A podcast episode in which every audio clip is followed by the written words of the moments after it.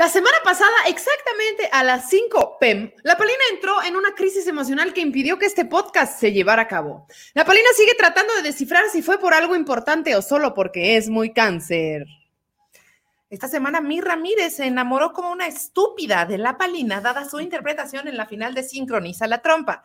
¡Se va a caer! ¡Se va a caer! Gritó Mira antes de que le pidieran dejar las instalaciones por decirle a los bailarines que se van a caer.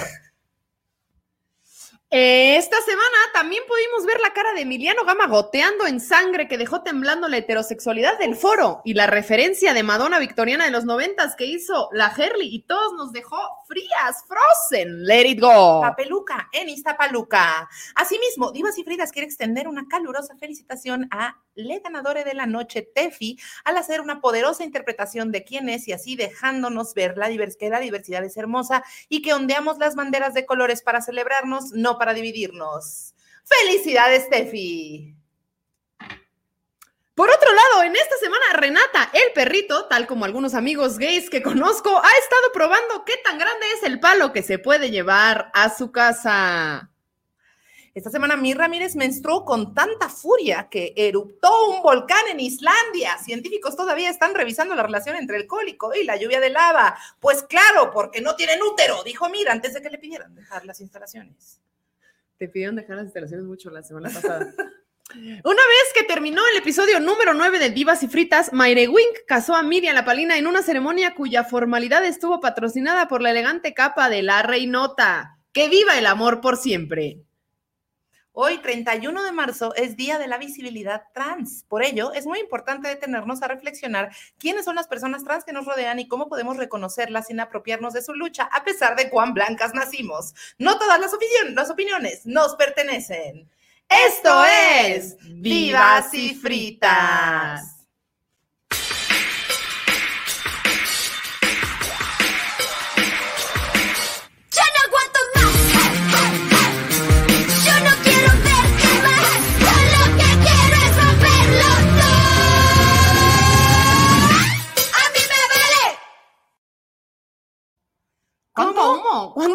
¿Cómo está la reina de lip sync? Ah, no digas. Cuéntanos.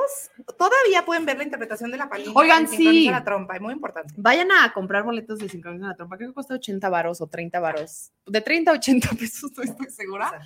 Eh, en, ahí está, en Shishis para la banda lo pueden encontrar. Y la verdad es que creo que es un show digno de verse porque hoy justo hablaba con una morra de Oxfam, de una ONG que me buscó y me dijo, güey, está muy cabrón porque pues en la tele abierta no hay, no hay manera de que vieras esos shows. Y está bien chido que, bueno, mínimo en otros espacios esté dando esta visibilidad y representación de tantas formas, porque hubo demasiada representación de muchas cosas que ni siquiera la gente que lo organizó lo vio venir, nosotros, los participantes, no lo vimos venir.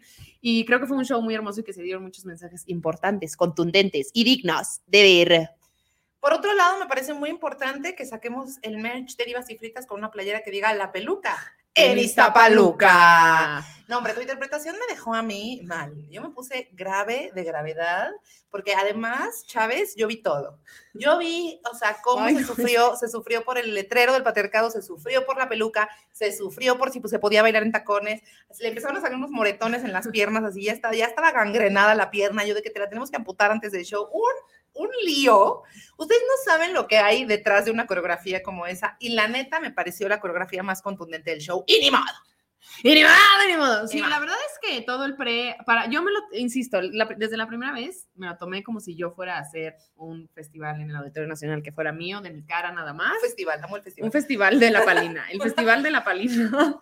Y la verdad es que sí, o sea, me gustó mucho cómo me preparé y me volví una loca del lip sync. O sea, yo de que esto me va a salir, yo le decía, mire, el objetivo es que yo cante y baile sin pensar. Eso, mamona. Y eso se logró, se logró. Y además le, te, maquilló Iván. Me maquilló Iván. Arroba Heaven Makeup. Arroba Heaven Makeup, por favor, ahí en mi Instagram está, que es un talento absoluto y es un artista. y yo nada más le dije, voy a hacer esto y esto y esto y me voy a vestir de ocho cosas. Y me dijo, perfecto, ya lo tengo. Un look cabrón. Y te hizo unos labios. Me hizo unos labios de dragón. Así, por afuera de Entonces, cuando estaba lip syncando se veía así como.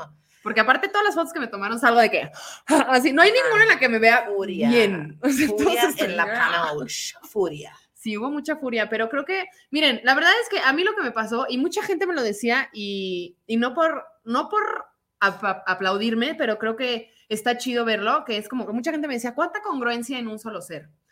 porque pues estoy hablando del feminismo en otro espacio que igual no se veía venir, pero yo creo que pues yo no lo vi como congruente, sino lo vi como, yo me vi listilla, pues, porque es como esta gente no la ve venir y yo les voy a ensartar un mensaje y lo que yo pienso sin que lo vean venir y creo que eso está chido. Y también creo que es su trinchera y que todos tenemos una trinchera y desde todos nuestros lugares estamos mandando un mensaje y que muchas veces nos estamos auditando las feministas como, es que si no hiciste esto, no, no, no te quitamos tu carnet. Entonces, eso es lo que se me hace súper rebelde, que es como, en donde yo esté, yo soy quien soy y todos los días es 8M.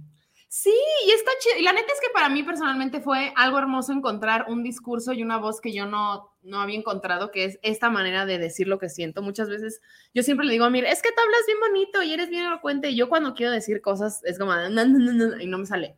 Entonces creo que esto que encontré, que es como una puesta en escena y como resignificar canciones y, y, o sea, como que armar un, un mix de audio en el que diga una historia me pareció una manera muy chida y que me se me facilita dentro de todo como para decir algo, pues, y me gusta mucho eso. El festival Palipalusa. Palipalusa. Oigan, pues nada, yo nada más les quiero decir que los extrañé mucho la semana pasada y que el no tener podcast una semana me hizo valorar muy cabrón cuánto lo amo, porque yo estoy obsesionada con este episodio desde el lunes, de que estoy de que ya por fin voy a tener podcast. Yo, sí, o sea, yo quiero decir que yo estoy muy agradecida porque mi, mi pareja sentimental sea mi mi colega en este proyecto, porque la verdad es que yo le estaba pasando mal, difícil emocionalmente, de que, me, bueno, la verdad es que las dos nos dan estos episodios de repente de, ah, y bueno, supongo que a ustedes también, pero bueno, hablaré desde mi experiencia, de que no estaba pudiendo y yo estaba de que no, sí hay que hacer el podcast porque este episodio me emociona un chingo y ha tenido cambios y cosas y modificaciones, pero al final creo que va a ser perfecto. Pero me gustó mucho que Mir me dijo, güey, a ver, pausa, o sea, no estamos curando el cáncer, nadie se va a morir si no estamos, esto no se trata de nosotros. De todas maneras, la gente que nos ve se va a drogar. Exacto. No se de drogar porque no estén. Exacto, pero fue bonito escucharme y decir, está bien, ahorita no puedo mostrarme hacia la gente porque no le estoy pasando chido, porque estoy muy vulnerable y porque me iba a poner aquí a llorarles y pues no era la necesidad. Entonces, está bonito. Pues eso también es como un mensaje para mí y que les comparto como que si a veces no se puede, está bien. A veces el no podemos. del amor propio, el y modo del amor propio. Exacto. Y ya. Pero aquí estamos y estoy muy feliz por este episodio de hoy que les traemos muchas cosas, muchas sorpresas. Es correcto. Y demás. Y les vamos a contar más o menos de qué va la onda. Exacto. La semana pasada teníamos un programa que se llamaba Lesbiana Te ves más bonita y que básicamente se trataba de la representación lésbica en eh, la, ficción. Pero esta semana tenemos un híbrido porque el día de hoy también es Día de la Visibilidad Trans. Entonces, antes de entrar en materia de eh, la representación, etcétera, vamos a hablar un poquito de nuestra siguiente sección. ¿Nos la presentas, mi vida? Hoy es el Día de la Visibilidad Trans. Diez pasos para no quedar como una estúpida. El Día de la Visibilidad Trans. Diez tips para no quedar como una estúpida. El Día Internacional de la Visibilidad Trans. ¿Podemos volverlo a poner, por favor? Lo quiero volver a ver. por favor, pongan atención a esta hermosa cortinilla. ¿Están listos? Uno, dos, tres. 10 tips para no quedar como una estúpida el Día Internacional de la Visibilidad Trans. Un aplauso para nuestro productor musical y de la vida. Productor de todo. O sea, Eric, de que yo voy a hacer una canción. Cuéntanos de los 10 tips para no quedar como una estúpida el día de la visibilidad trans. Bueno, esta información la sacamos de eh, una campaña que se llama Libres e Iguales. Naciones Unidas celebra la visibilidad trans, obviamente de, las, de la ONU. Eh, como que estábamos, mire y yo, de que, güey, necesitamos obviamente traer a, una persona trans para que hablemos de este tema y después fue como, güey, no se puede, está, todo mundo, obviamente todas las personas trans hoy estaban ocupadas, como las mujeres el 8M y así, así sucede. Sí, o sea, no queríamos a esa persona, oye, ven, ven a hablarnos de lo que se siente ser trans. Oye, ya vimos que eres trans, ven a hablar, entonces. Y más bien me dio gusto saber que en este espacio hay una agenda siempre abierta para para la diversidad. Exacto. Entonces lo que dijimos fue, bueno, pues ya que no hay una voz trans, ¿qué podemos hacer nosotras como personas cisgénero para ayudar a este caso y tema de las personas trans? Entonces, bueno, pues decidimos eh, sacar esta información y darles 10 puntos, como ya les dijimos, para no cagarle y no quedar como una estúpida. El primero es, no digas que alguien es trans sin su permiso. Es muy bueno, es como, nunca nadie llega y dice, hola, ella es mi Ramírez, mi amiga bisexual. O sea, no hay necesidad. Digo, Más que mi abuela, saludos a mi abuela. mi, nieta bisexual. Pero creo que no hay, o sea, no hay necesidad de estar diciendo lo que nadie, nadie. Una vez, cuando yo hice mi. Taller, ¿Cómo diría Juan Gabriel? Lo que se ve no se pregunta. ¿Qué tantas cosas ha dicho y, tú, y, tú, y, como dijeron Gabriel, y tú, querida. Exacto. Una vez yo di un, eh, bueno, tomé un taller de, de stand-up comedy con Sofía Nievera y cuando acabé mi presentación, Sofía Nievera salió al escenario para hablar de lo que yo había hecho, así como, ay, qué bonito estuvo. Y se regresó y me dijo, oye, ¿puedo decir que eres lesbiana? Y para mí ese momento fue muy importante y me marcó mucho porque fue como, claro, güey, qué chido, que, porque no sabes en qué momento de su, de su este, experimentación eh, de sexualidad, de género, de este, esta persona. Igual a ti te dice soy trans, pero no lo quiere decir al público. O sea, no sabemos. Entonces, por favor, no nos tomemos atribuciones. Y creo que esa pregunta es lo que diferencia la discriminación, o sea, el, el, tener el tinte de lesbiana como si fuera una palabra exclusiva o como si fuera un insulto, igual que el tinte de decir que alguien es trans o como lo utilizan eh, pues algunas personas como si fuera un insulto, ¿no? Entonces creo que el preguntarle a una persona si puedes nombrarla de esa manera y eso como que nos lleva a lo siguiente que es usar el pronombre, el nombre y el género preferidos por las personas, como que empecemos a normalizar el decirle a alguien, hola, ¿cómo te llamas y qué pronombre prefieres? Sí, y sabes que no pasa nada. En Estados Unidos usan mucho, bueno, he visto que se usa como, hola, soy Paulina, ella. O sea, como que dices tu nombre y tu pronombre. Entonces, ya cuando te presentas con alguien, ya sabes, o así de Miriam, ella, no sé, o sea, tú dices tus pronombres y eso ayuda. Pero si no te han dicho, pregunta y ya no vas a quedar como una payasa. Pregunta, mejor. Bueno. Y el siguiente es súper importante. Ok, este es muy importante. Es incómodo porque no pueden guardar silencio, no se puede. Tenemos que empezar, ya, digo, ya no es de poder y no poder, pero yo ya, Paulina, no puedo guardar silencio cuando alguien insulta o usa estereotipos nocivos hacia todas las personas trans, hacia ellas. Es incómodo, es incómodo, pero dile a tu amiga que las mujeres trans no son hombres con vestido, por favor. Gracias. Gracias. Yo creo que el no guardar silencio cuando alguien hace una broma transfóbica o machista, el no guardar silencio cuando nuestro cuerpo nos dice que estamos incómodas con lo que se está diciendo, es un proceso que no es fácil eh, y que además es un espacio súper fértil porque es una resistencia que no tiene que nombrarse nunca como feminista, es una resistencia distinta a salir a marchar, una resistencia distinta a tuitear, es una resistencia que pueden generar los hombres. Un hombre cuando alza la voz frente a otro hombre, cuando está haciendo un comentario machista, está resistiendo. Una mujer eh, cuando alza la voz, cuando alguien hace un comentario transfóbico, está resistiendo. Y ese es un lugar, o sea, es de la misma manera en la, que, en la que siempre que me dicen, ¿y cuál es el papel de los hombres en el feminismo? Es como, güey, ve con otros vatos y diles, no digas estas pendejadas. Creo que nuestro papel eh, en la lucha trans también es ir con otras personas que a lo mejor no están tan informadas y, y acercarnos eh, y esta es una cosa que no viene desde la obligación, sino desde la experiencia personal, de una manera amorosa a explicar por qué muchas veces lo que tenemos normalizado es discriminación. O sea, yo me acuerdo que yo veía eh, Miss Universo en mi casa con mis papás, ¿no? Entonces estamos viendo Miss Universo y de pronto en ese entonces se hablaba de que la posibilidad de que hubiera una mujer trans en Miss Universo y entonces obviamente alguien en mi casa comentaba como de, no, pues, va a ganar. Yo no sé por qué un pene te haría ganar Miss Universo, pero como que este, o sea, esta transfobia internalizada en mi vida hace que yo me ponga muy nerviosa cuando esté frente a una persona, porque frente a una persona trans, porque tengo mucho miedo de cagarla. Entonces, como que la apertura, el alzar la voz, el escuchar coherentemente y sobre todo el preguntarle a esas personas frontalmente qué necesitan para sentirse cómodas, a mí me ha ayudado a cagarla menos porque es escuchar activamente al otro y poner en el otro la responsabilidad de sí mismo. Sí, todo eso que dijiste. En fin, eh, no pregunte sobre sus genitales ni sus, ni sus operaciones. Eso es muy común, como que hay mucho morbo, mucha, no sé qué sea alrededor de, ya te, ya te operaste, ya te lo quitaste, ¿qué te enteras? ¿Qué importa, Joaquín? ¿Qué importa? La verdad es que es muy incómodo que... Pues, a, ver, a ti no te están preguntando si cómo tienes la vulva o cómo tienes el pene. Todos asumimos que tu pene está feo, Joaquín, ni modo. Tú te implantaste pelo, tú sabes quién eres, te decía. Denuncia los actos de violencia contra las personas trans. Esto para mí eh, ha sido muy importante este año porque pues me he dado cuenta que en la diversidad de feminismos no estoy de acuerdo con, con todo lo que se dice en todos los feminismos y sobre todo cuando se trata de transfobia, pues es cuando más en desacuerdo estoy. Y muchas veces me he callado porque he dicho como híjole, pero es que no se vaya a notar allá afuera que nos estamos peleando las feministas.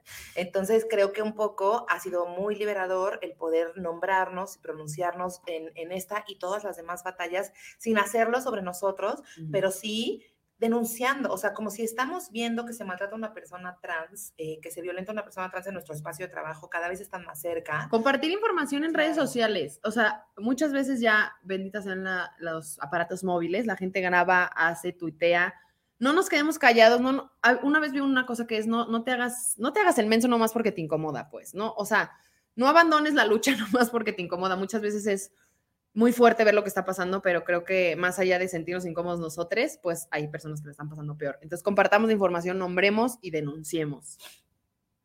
Soy esa persona incómoda por dos, dice Dani Soriano. dice Mafi, si tengo el privilegio de estarme deconstruyendo, lo puedo compartir con otros a mi alrededor, lo cual se me hace un acto de amor como súper bonito. Y es por eso estoy muy emocionada por la invitada que tenemos hoy, porque fue una persona que me compartió su desconstrucción y me cambió por completo.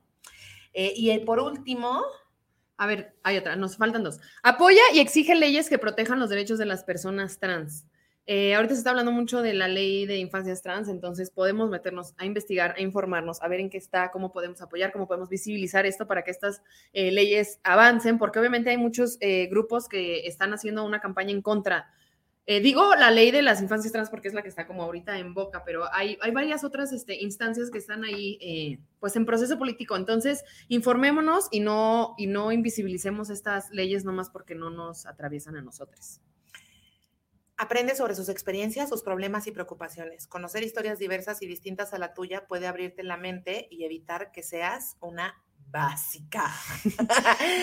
Yo creo que em, esto, por ejemplo, que pasó el día de hoy, en donde un colectivo feminista se pronunció en, me parece en Chapultepec, eh, con este hashtag Estamos Juntrans, a mí me dio toda la paz del planeta Tierra y me regresó la fe en saber que hay muchísimas mujeres que, que estamos pensando en un feminismo inclusivo y que estamos dispuestas también a salir a las calles y mostrar quiénes somos y por eso eh, pues yo quiero agradecer a, estas personas que además me encanta como eso el feminismo que es muy anónimo, ¿no? Sí. Pero quiero agradecer a estas morras que salieron e hicieron esto porque me hicieron tener otra vez fe en que no nada está perdido y estamos avanzando y estamos dialogando para hacerlo mejor.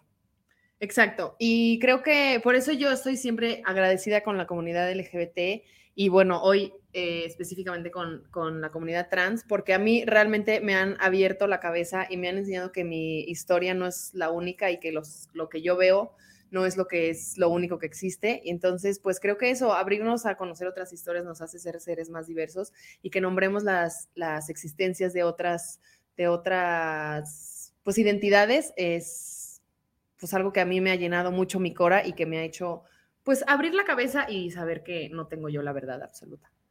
Y tenemos aquí alguna serie de recomendaciones eh, de personas trans que nos encantaría que siguieran, eh, que a nosotros nos inspiran, que tienen un viaje cada una y cada una es súper distinto y que nos, pues que nos dimos chance, ¿no? De ponerlo sobre la mesa.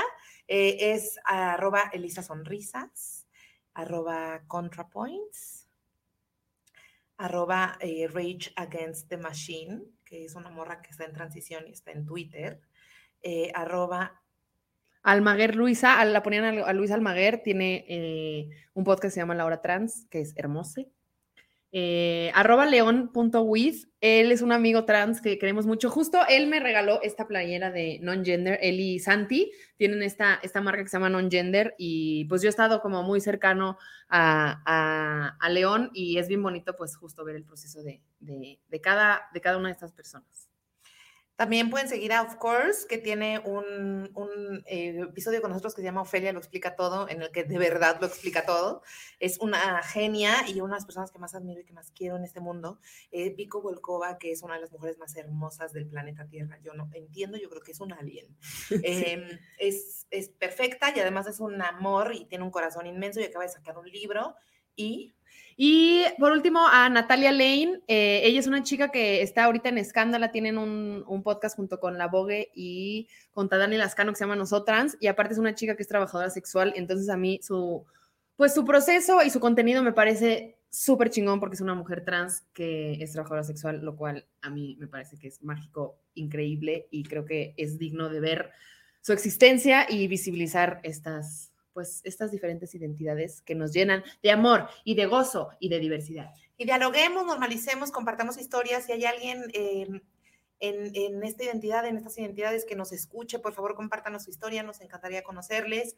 Eh, siempre estamos ávidas eh, y abiertas para que obviamente todos ustedes se acerquen a nosotros y nos cuenten qué pedo con su peluca. Y ahora sí, vamos a ir con eh, la siguiente sección de este podcast y dar la bienvenida a una invitada que es una persona muy importante en mi historia, es eh, la persona, una de las personas más relevantes en mi deconstrucción.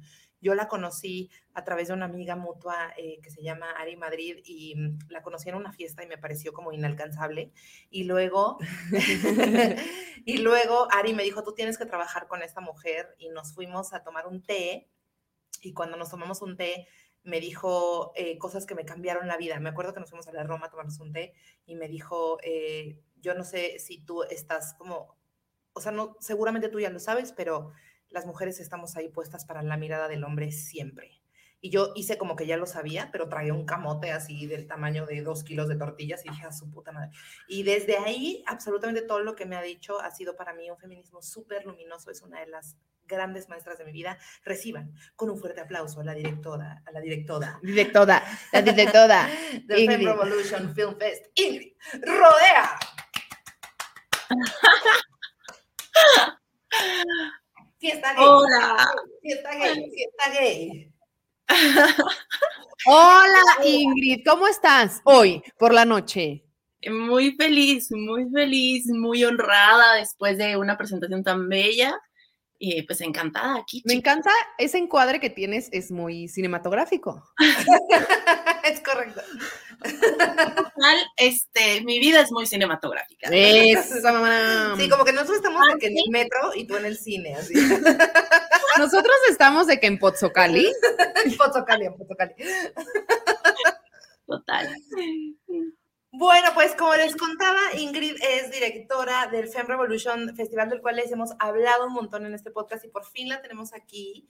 Y yo estoy muy emocionada. Eh, ¿Te acuerdas de ese té que nos tomamos, amiga? Totalmente, me acuerdo en la calle de Ámsterdam, esquina con, ¿no? Sí, total, me acuerdo perfecto y me dijo como, eh, oye, ¿quieres entrarle a, trabajar a, este festival? Y yo de que, pero no sé nada. Y me dijo, no importa. Y perfecto.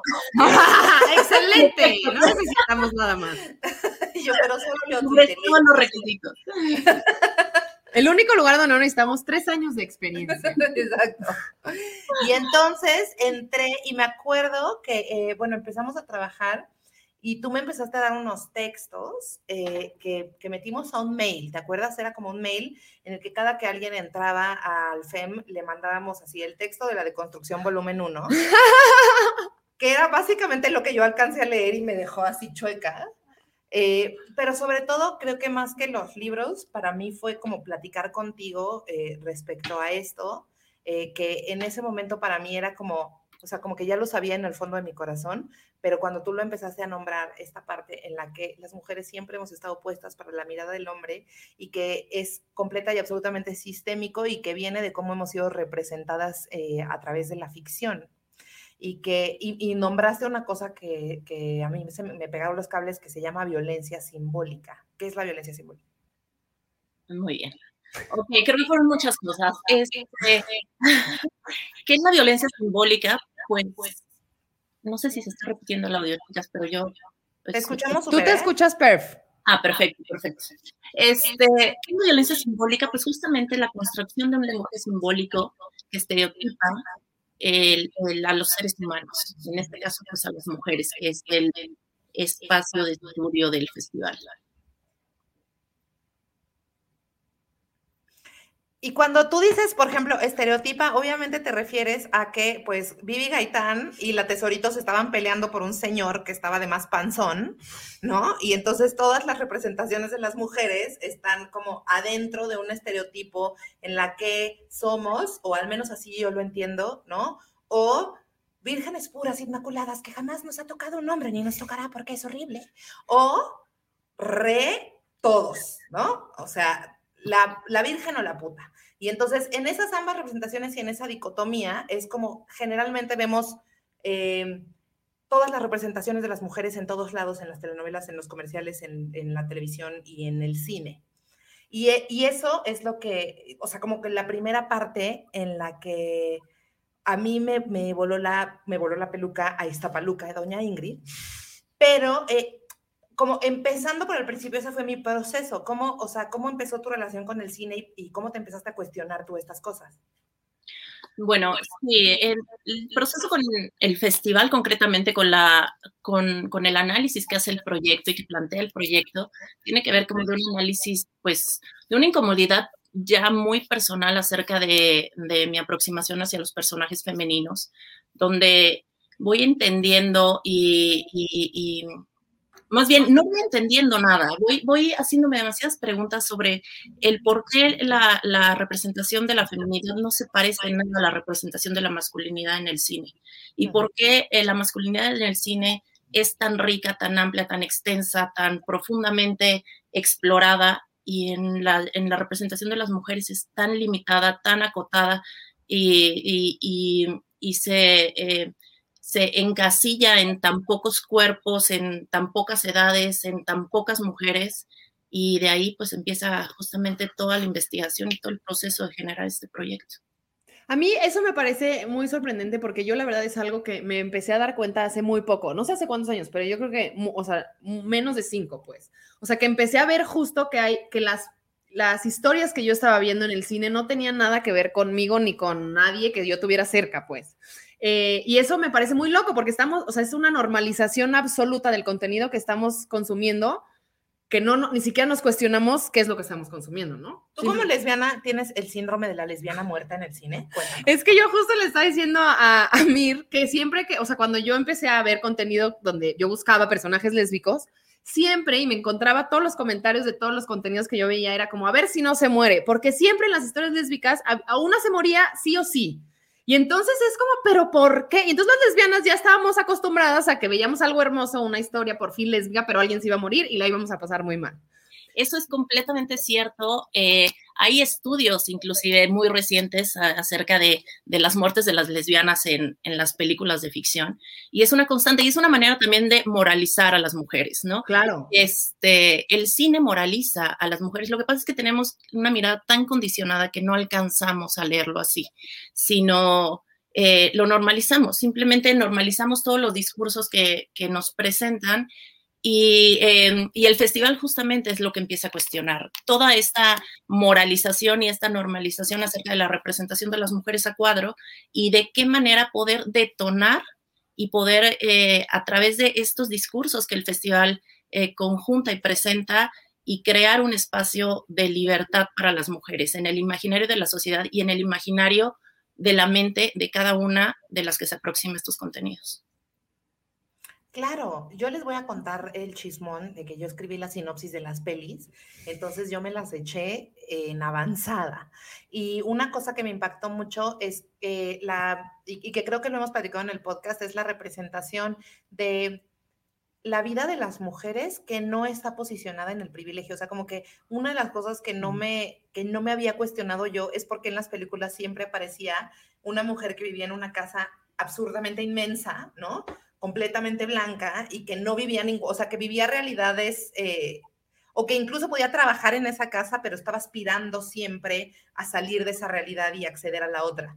Entonces, para mí fue como súper deliberador ver eh, esta, esta representación de otros niveles socioeconómicos, de otras realidades de mujeres que no fueran una pornografía. Sí, que no la están pasando mal, ¿no? O sea, que no es como de vean a esta pobre mujer cómo la pasa mal, cuando es otra realidad que no es el privilegio. Exactamente, que no fueran una, una, una, una, pornografía de la pobreza o una pornografía del sufrimiento, o que los personajes, aunque la pasaban mal, por ejemplo, esta Amina es súper fuerte porque es una mujer que es una eh, diseñadora de modas este es documental, ¿no? Más o menos. Sí, y que además es, o sea, y que está en Turquía y que es un lugar en donde, de, un racismo recalcitrantísimo y está eh, siendo súper rebelde existiendo. O sea, como tú ves estos planos en los que esta mujer está atravesando así la ciudad y la gente está volviéndose loca porque la ve y, y, y entiendes como en este lenguaje, o yo entendí en este lenguaje absolutamente visual y sin palabras, que la, que la existencia es resistencia, pues. Entonces, como como esos ejemplos y, ahorita van a correr varios de los, de los trailers de las pelis y es muy importante que pongan atención muchachos porque al final les daremos un quiz que tendrá un premio. Pero al final, o sea, creo que eh, esa es una parte que a mí me saltó muchísimo del, lenguaje y, y otra era como que el lenguaje cinematográfico que, al que yo estoy acostumbrada es un lenguaje en el que pasan un chingo de cosas al mismo tiempo y todo el tiempo estás avanzando y avanzando y avanzando y, buscando que las cosas se transformen eh, de manera como muy violenta y estas son historias a otro ritmo, ¿no? Por ejemplo, El despertar de las hormigas es una historia preciosa eh, costarricense eh, sobre una mujer a la que está presionando su marido porque tenga un, tercer hijo. Y entonces es, un, es una morra que es es, una, es una resistencia distinta, es una resistencia que no se nombra como feminista. ¿Cómo, o sea, una pregunta que yo tengo para ti es como, ¿cómo hicieron la selección de, estas pelis? Que es súper variada y súper hermosa. Sí, bueno, es un trabajo de más o menos, se lleva un año eh, encontrar estas películas. Es un trabajo fascinante en, en la medida en que en que lo que buscamos son representaciones de la feminidad pues diversas y que hagan un diálogo con el proyecto, ¿no? En esa medida eh, se vuelve una búsqueda increíble, eh, pero también es una búsqueda difícil porque no existen muchas películas que cumplan con estas características y que, y que podamos traer y convocar al festival. Entonces, pues es, un, es una tarea ardua, es larga, requiere eh, pues muchísima experiencia en, la negociación también de las películas. Hay como muchas cosas que no se ven, que no se visibilizan para que tú puedas llegar a tener una película así al frente de una pantalla, pero bueno, estamos súper felices con el resultado. ¿Sabes a mí qué me pasa? Como que siempre siento que este festival eh, pasa la prueba del... Ah, eso no es cierto. o sea, como que a mí me pasaba mucho que veía películas y decía, güey, sí que padre la realidad aspiracional, pero no la puedo, no la puedo sentir, no me puedo sentir representada porque es muy, justo, está muy alejada de lo que realmente está pasando. Y siento que muchas de estas películas, muchas obviamente son documentales y pues hablan justo como dices, de la existencia de personas. Y hay otras que no son documentales, pero que justo te hablan simplemente de la historia de una mujer así como es en bruto. Pues esto es lo que está pasando. Y eso a mí me parece como muy bonito porque es un contenido muy dije, o sea, muy fácil de ver porque es así en bruto, como está, como es la vida, como es, no es, no es como un, un enaltecer o, como dices, hacer una pornografía de, la, mujer pasándola mal.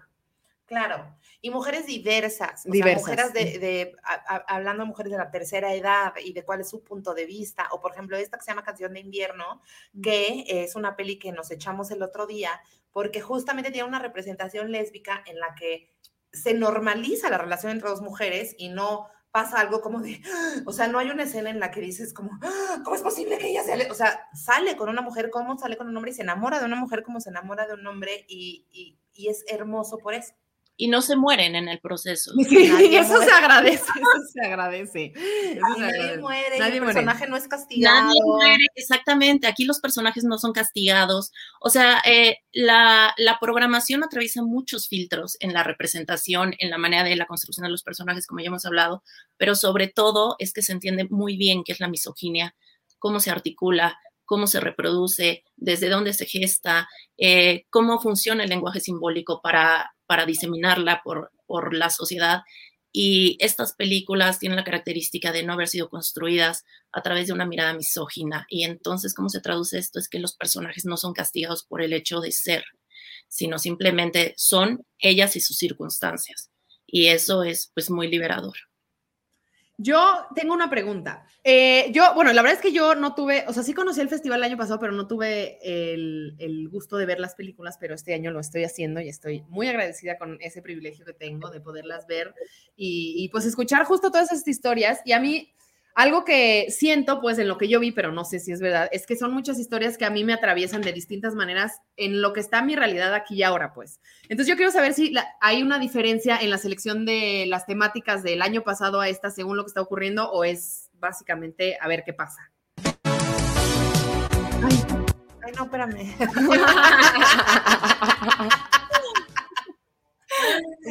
Las mejores historias, sí. Exacto.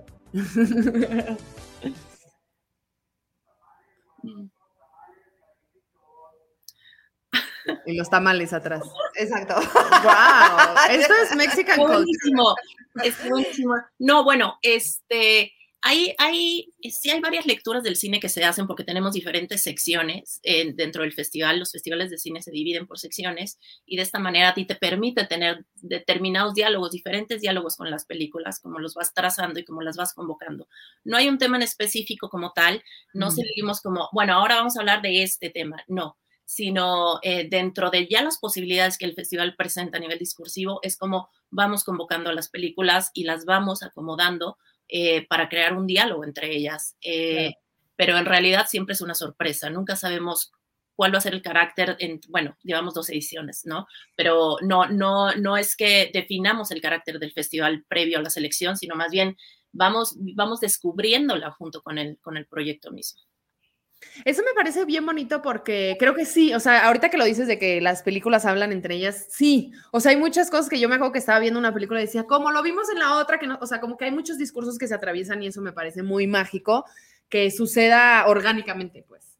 Sí, y a- o sea, la selección, mira, te voy a decir a qué se lo ataño yo. Eh, yo me acuerdo que estábamos hace, no sé, unos, probablemente unos tres años, teniendo una conversación sobre cómo la gente estaba enojada con la palabra feminista, ¿no? Y nosotros así que nos llamamos Fem Revolution. Y entonces, este, y además nuestro logo es una bulbota así de... ¡ah!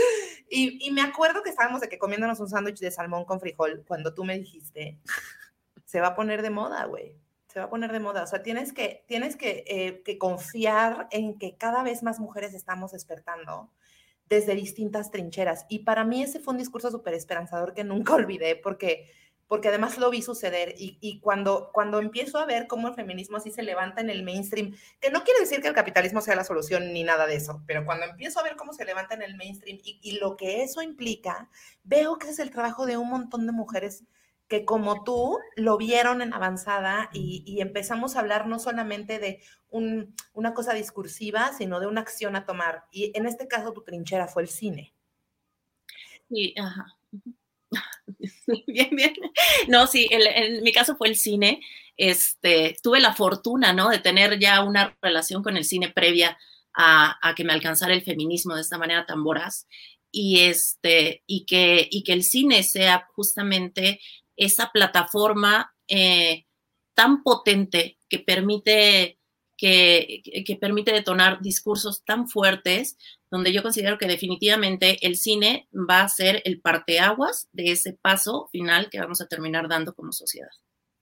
Uf, esas declaraciones. Y todos de que ¡tan! quedé, quedé. quedadas, quedadas. Oye, amistad, tengo una pregunta que eh, no sé si ya te hice, pero me gustaría hacértela así aquí eh, en público, ¿verdad? Eh, ¿Cómo te hiciste feminista? ¿Cómo fue que te cayó eso encima? Esto que dices que te, te alcanzó, Ajá. porque es muy bonito, porque sí, cierto, nos alcanzó y es como, bueno, y ahora A mordidas. Hoy me dijeron una, una analogía que es muy chida, que es como en, la, en Matrix, que es que te tomas la pastilla y ya que te la tomas, ya no, ya no hay manera de escupirla y de desver las cosas. Llegó y ya. Y ni modo. Sí, total. Este, ¿cómo me hice feminista? No sé, no sé, porque si yo volteo atrás así a mis recuerdos del Yo kinder, tampoco sé. si yo me veo como, como una niñita de cuatro o cinco años, yo ya era muy contestataria, muy rebelde, lo cuestionaba absolutamente todo. Recuerdo siempre, siempre haber cuestionado eh, en las jerarquías, este, muchísimas, muchísimas cosas, ¿no? Y eh, lo que sí fue eh, que cuando empecé este proyecto, cuando yo empecé ya a cuestionarme cosas, cuando yo ya empecé a sentir un malestar general en todas las áreas de mi vida, o sea, como que algo ya estaba, o sea, algo estaba pasando que yo no tenía eh, los elementos para poderlo articular y verbalizar, pero sabía que algo, que a mí me faltaba una pieza para poder encajar en el mundo, entenderlo y, y que, y que me estaban ocurriendo cosas y que esas cosas se llamaban violencias. Pero yo no las podía articular porque yo no las podía nombrar, porque todo estaba completamente normalizado. Entonces, eh, fue justo cuando yo empiezo a, a, crear este proyecto, fue porque yo decidí hacer un alto por completo en, en mi carrera este, y, y, y, frenar las cosas y decir, no, necesito tiempo para pensar porque algo, algo está pasando que yo no me estoy dando cuenta y que me está pasando a mí.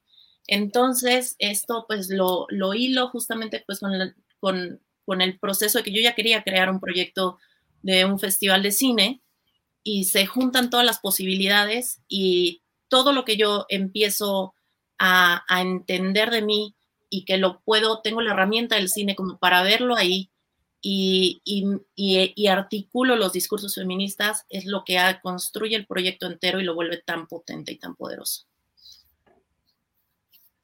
A mí una cosa que me gusta mucho de, de, todo lo que dices siempre, porque estoy escuchándote y siento que hay capas como una cebolla en todo lo que estás diciendo.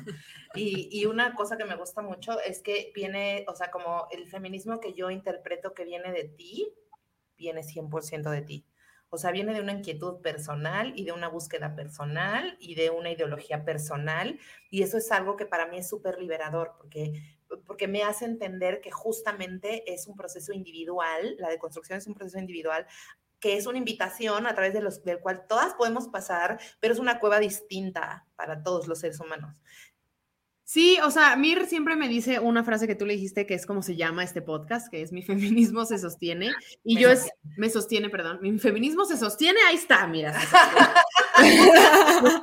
pues ahí está. Pero es algo que yo he, uh, o sea, es una frase que yo ya digo constantemente porque me parece muy cierta, o sea, y como, y el, y el cine y este festival creo que es una muestra de eso, es como hay muchísimas vertientes y hay muchísimos feminismos y hay muchísimas maneras de existir y ninguna es la única y ninguna es la verdadera y ninguna es la absoluta.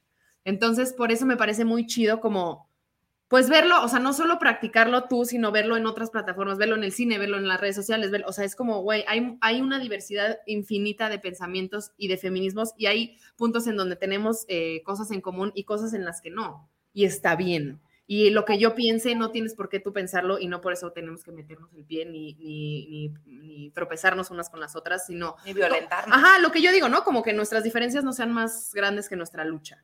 Y eso me parece muy chido y que se puede ver representado en este festival, que es, hay tantas maneras de existir y hay tanta diversidad que no podemos restringirnos y, y hacerlo chiquito a una sola.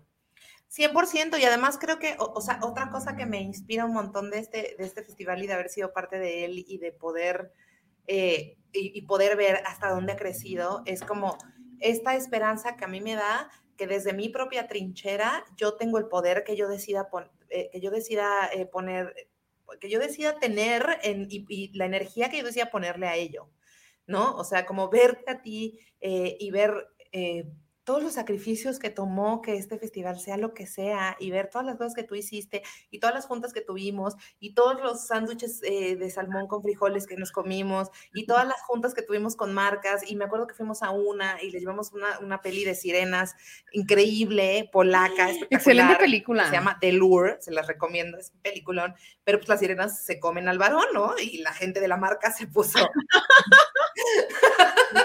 qué hermoso, qué hermoso, qué hermoso. Pues claro, es como llegar así como de la deconstrucción y la gente así de, no, o sea, no, es, siento que es, o sea, entiendo por qué es difícil de vender, pero creo que estamos justo en el momento y como bien dices, se está poniendo de moda y a mí me parece bien chido que esto, o sea, a mí no me gusta decir que se está poniendo de moda porque siento que es como quitarle un peso, pero siento que sí está bien chido que más gente esté hablando de esto y que ya no sea tan difícil que pongas a alguien a ver una película de sirenas que se comen a un varón, sino cada vez va a ser más fácil, pues. Claro, y bueno. Pero entiendo por qué fue difícil. O sea, bueno, ese día la pobre mujer que, que, me, que me, dio la cita me dijo, oye, a la próxima reunión puedes este, traer una peli que no sea de sirenas caníbales. Y no tuvimos una próxima Qué hermoso, wow, wow, wow, wow. Pero pues eso también, creo que a veces eso se agradece. En ese momento igual dices, ay, chale, pero se agradece, ¿no? O sea, es como, si esta gente no lo va a recibir chido, ni siquiera va, va a impactar. Y por ejemplo, ¿tú qué piensas sobre este, este asunto de que el feminismo se está o no se está poniendo de moda? ¿Qué, qué sientes al respecto? Eh, yo no lo veo como una moda, como uh -huh. tal, ¿no? Sino lo veo como una necesidad, una necesidad social, un sí. momento político importantísimo en las mujeres, de las mujeres, eh, político, social, económico de las mujeres, y que, que esto no tiene marcha atrás. Eh, en realidad, esto va a empezar a tener pues cada vez más contundencia y más peso dentro de la sociedad y, bueno, la efervescencia del, de, del, feminismo, en cómo está viviendo en México, este, particularmente, eh, ya que en, otros países pues tal vez venía como un poco de antes y así. Eh, Creo que lo único que va a ocurrir es que las agendas se van a sentar y cada vez va a tener más contundencia en el discurso, cada vez va a tener más presencia política, cada vez va a tener más presencia pues en todas las áreas, en todas las industrias y vamos a empezar a normalizar el discurso feminista también y va a empezar a ser parte pues de nuestras vidas y nuestro cotidiano. Ay, es que eso que dices, sí, como que me da, yo luego no sé, insisto, no sé cómo articular mis palabras, pero siento que es eso, por eso yo digo, es que no es una moda, sino simplemente, como bien dijiste al principio, te ataca, porque te empiezas a sentir incómoda ya en cualquier cosa, ya sales de tu casa y estás incómoda por algo que está haciendo el patriarcado. Entonces creo que ya es muy difícil como escaparse del feminismo como una decisión como de, no, yo no, yo no, yo no lo voy a hacer. Es, siento que entre, entre el bien y el mal, porque creo que hay luz y oscuridad en este pedo, este, nos ataca y nos llega y nos posee tan cabrón que ya este, es muy difícil escapar de este discurso, pues, y dejar de, de ver las cosas que están sucediendo. Fíjense que, Ajá, sí. Ah, ya, yo aquí súper pisando. Pero no olvidar que es también una negociación contigo misma. El feminismo es una negociación, es algo que, si bien te toma, te aborda y, empieza a, filtrarse por todos los espacios de tu vida, es una negociación que tú tienes que hacer permanentemente contigo, con el discurso, con lo que te rodea, con tu entorno, con tu propia familia, con tu, pues con todo lo que te rodea para poderlo llevar a cabo. Y este, y tú dices hasta dónde, y tú dices de qué manera, y tú dices con lo que tú tú vas a ver con qué puedes y con qué no puedes y es un paso a la vez, ¿no? No te puedes exigir absolutamente nada. Sí, eh, bueno, yo lo que iba a decir es que eh, es muy bonito lo que dices de no exigirse. Yo no puedo separar, y con lo que estoy tripeando últimamente es con el, con el no separar el capitalismo del patriarcado, ¿no? Entonces, como eh, la palabra moda que utilicé también tiene que ver como con este evento de verlo ya en las playeras de Inditex o, verlo ya, o ver el 8M, como nos buscaron o como a mí me buscaron muchas marcas para hacer algo que no necesariamente estaba bien parado, pero que, pero que ellos se querían lavar las manos. Entonces siento que hay un, hay como una tendencia ahorita que es paralela al proceso que estamos viviendo como mujeres que estamos despertando y como y como mujeres que nos estamos uniendo políticamente en búsqueda de la liberación de todas las mujeres en el mundo. Y a la par, eh, pues Panamá está haciendo sus tenis bien horrendos, ¿no? Entonces, creo que, creo que la, o sea, creo que lo que estamos viendo, por eso a mí me gusta mucho como citar a las tesis, porque ellas como que hablan del patriarcado y el, y el, y el capitalismo como una cosa que está trenzada y como una diferenciación en lo que el capitalismo quiere interpretar de las cosas y lo que tú individualmente estás atravesando. Y por eso yo creo que eh, el feminismo es tan poderoso y ha sido tan poderoso a últimas mediáticamente porque son estas morras que han ido sanando y que a través de su proceso individual de sanación y de un lugar como súper congruente emocionalmente se paran públicamente y hacen denuncias y, generan movimiento o hacen festivales de cine. Y estos movimientos como estas, estas cuestiones como súper contundentes, justo como el letrero de Junte, estamos juntrans, ¿no? O sea, como estos movimientos súper contundentes y súper certeros que a mí me están permitiendo ver un camino que se ha forjado a través de los años y también de nuestro proceso individual. Y eso se me hace súper hermoso porque la colectividad no es rosa, pues. A mí me parece bien bonito pensarlo. Ya estoy yo aquí en la cursilería, pero me parece bonito pensarlo como, o sea, como que todos somos como un campo de un campo de sembradío, pues, y que cada uno estamos floreciendo de una manera distinta, y las que ya florecieron, las que ya sanaron, están como abriéndose y diciendo como, güey, eso es lo que a mí me pasó, ya vemos quienes estamos apenas empezando en eso, y como tú dices, es un, es, el feminismo es tan individual porque es un discurso contigo, y, y, y no podemos, o sea, ese mismo discurso que estamos teniendo con nosotras, no podemos exigírselo a las demás porque chale, o sea, no, no podemos esperar que todas tengamos la visión de las mismas cosas ni nos atraviesen las mismas cosas.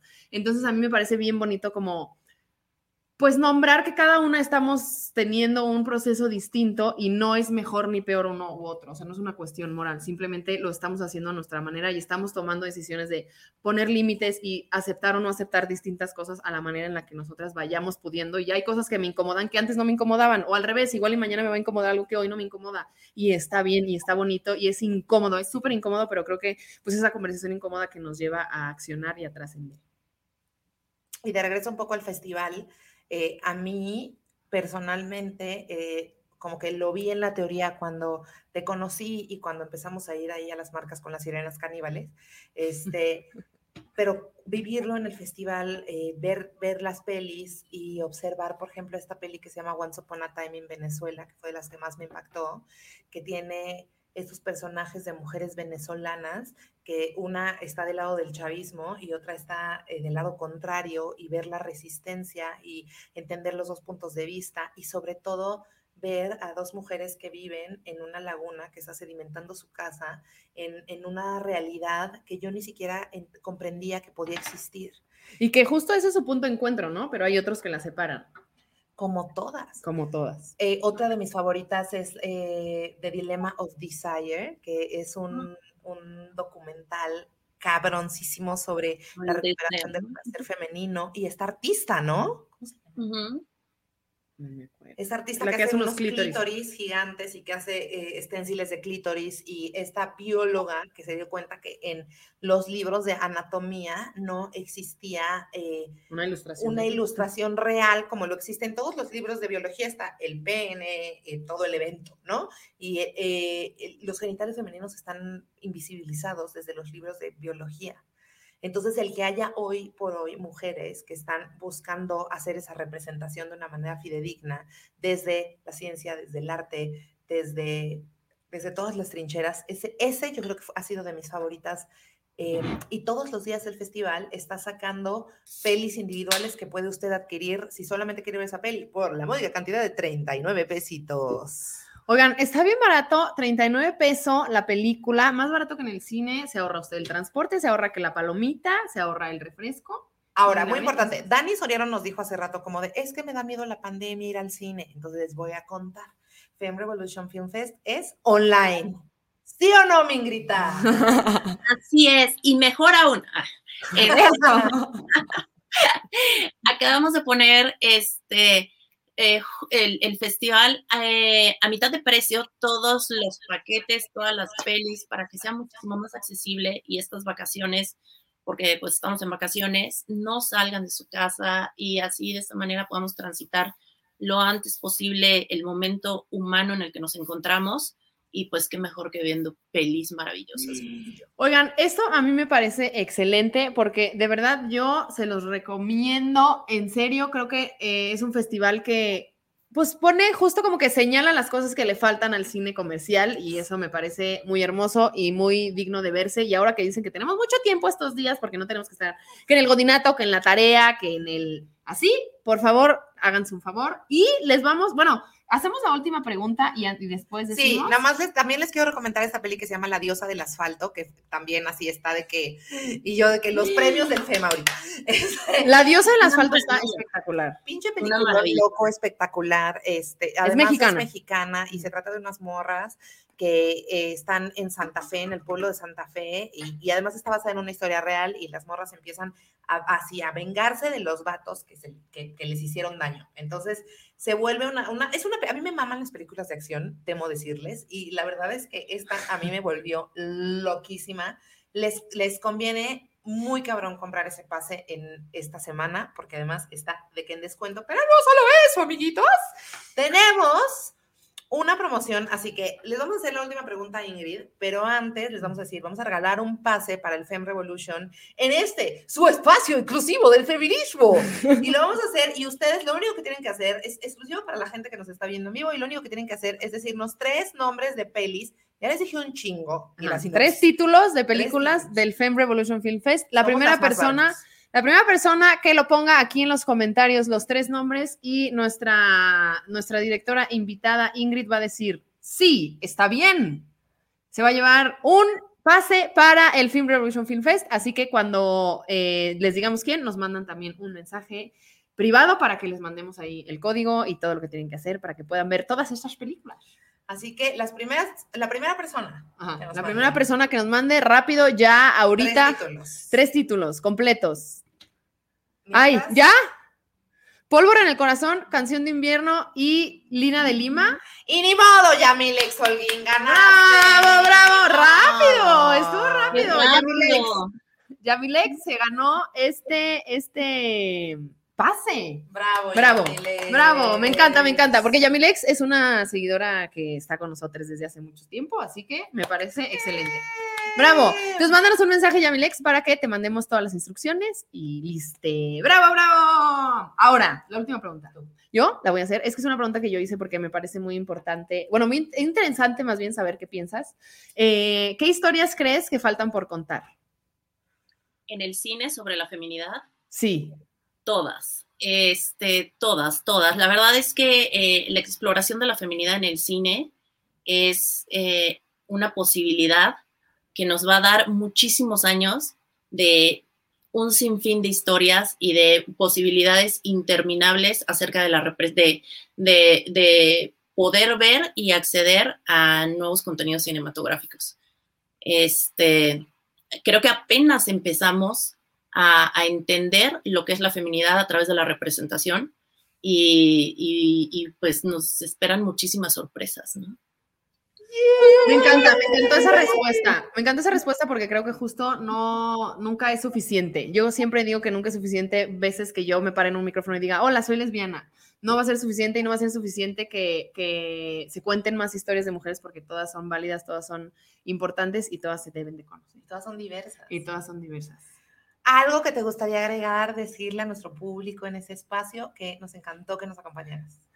No, pues muchísimas gracias, al contrario, feliz, feliz de acompañarlas y este, y en verdad dense la oportunidad de darse una vuelta por la plataforma, no se van a arrepentir, van a salir completamente transformadas, eh, felices y, y muchísimo más libres. Entonces, pues, Qué hermoso. Sí, sí, cier- sí, cierto. Gracias, Ingrid. Muchas gracias, Ingrid, por acompañarnos en este tu espacio. Gracias ay, por tu muchísimas por tu voz. No, gracias, chicas, gracias. Y gracias por tu lucha y por este hermoso festival que nos regalas. Un placer, muchísimas gracias. Y eh, también le quiero dar las gracias a las mujeres que están resistiendo en este país esta semana. No ha sido una semana fácil eh, para ser feminista, no ha sido una semana fácil para estar en redes sociales. Eh, estamos, yo me siento súper lastimada y súper eh, dolida por la cantidad de información eh, que ha llegado a mí eh, y que he alcanzado a ver respecto a la violencia que estamos viviendo las mujeres en este país y el hecho de que no desistamos y que sigamos resistiendo y que estemos aquí, está viendo que se están poniendo de acuerdo para hablar de performances y, que, que seguimos cada quien desde su lugar, desde sus posibilidades, desde su propia voz, haciendo lo mejor que podemos para que esto se termine, porque no tiene por qué existir.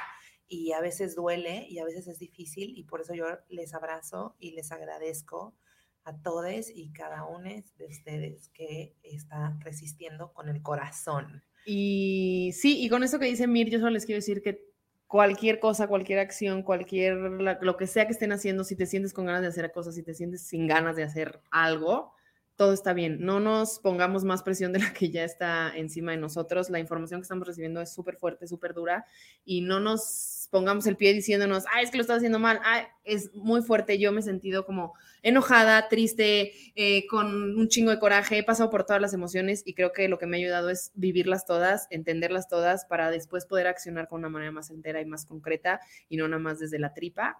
Así que cualquier, cualquier sentimiento y emoción que por la que estés pasando está bien, conócela, vívela y accionemos desde un lugar de amor, desde el corazón, para que el mensaje llegue como tiene que.